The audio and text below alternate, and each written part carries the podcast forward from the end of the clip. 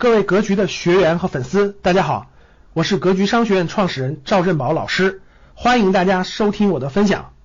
未来三年这两件事儿，大家一定要听进去。我建议大家点赞收藏。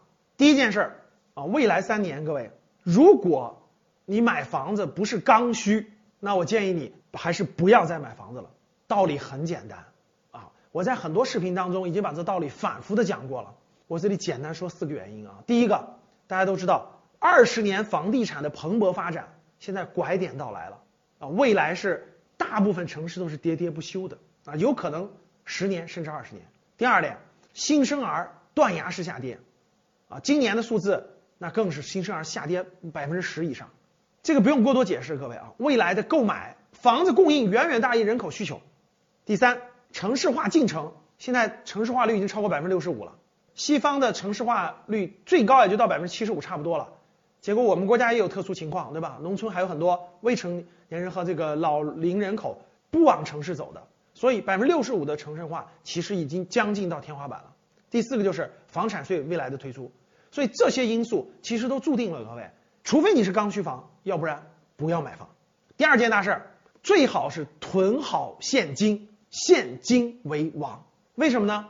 大家都知道，从二零二一年下半年开始，全球通胀，我们国家也是通货膨胀这个逐渐显现。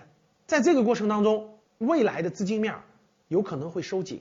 那资金面收紧以后，钱就会越来越紧张，赚钱也会越来越难。很多资产，甭管是房子还是股票啊，很多资产的价格，由于资金的紧张，由于货币的收缩，极有可能出现一定的下滑。所以。持有现金是相对明智的，那更不要轻易的创业跳槽，这更不明智啊！因为未来经济形势有可能不好，如果资金再加上收缩的话，很多行业赚钱是越来越难的。所以各位捂好你的钱袋子，不要轻易去创业投资。那未来干什么呢？对不对？其实我给大家一个建议：经济形势不好的时候，多学习，提升自己的认知，提升自己的技能。都能让你在下一个机会来临的时候，未来两到三年之后，经济形势又有所好转，各个行业又蓬勃发展的时候，你可能能把握住下一个机会。所以，能做的事就是抓紧学习。你收到了吗？感谢大家的收听，本期就到这里。想互动交流学习，请加微信二八幺四七八三幺三二二八幺四七八三幺三二。欢迎订阅、收藏，咱们下期再见。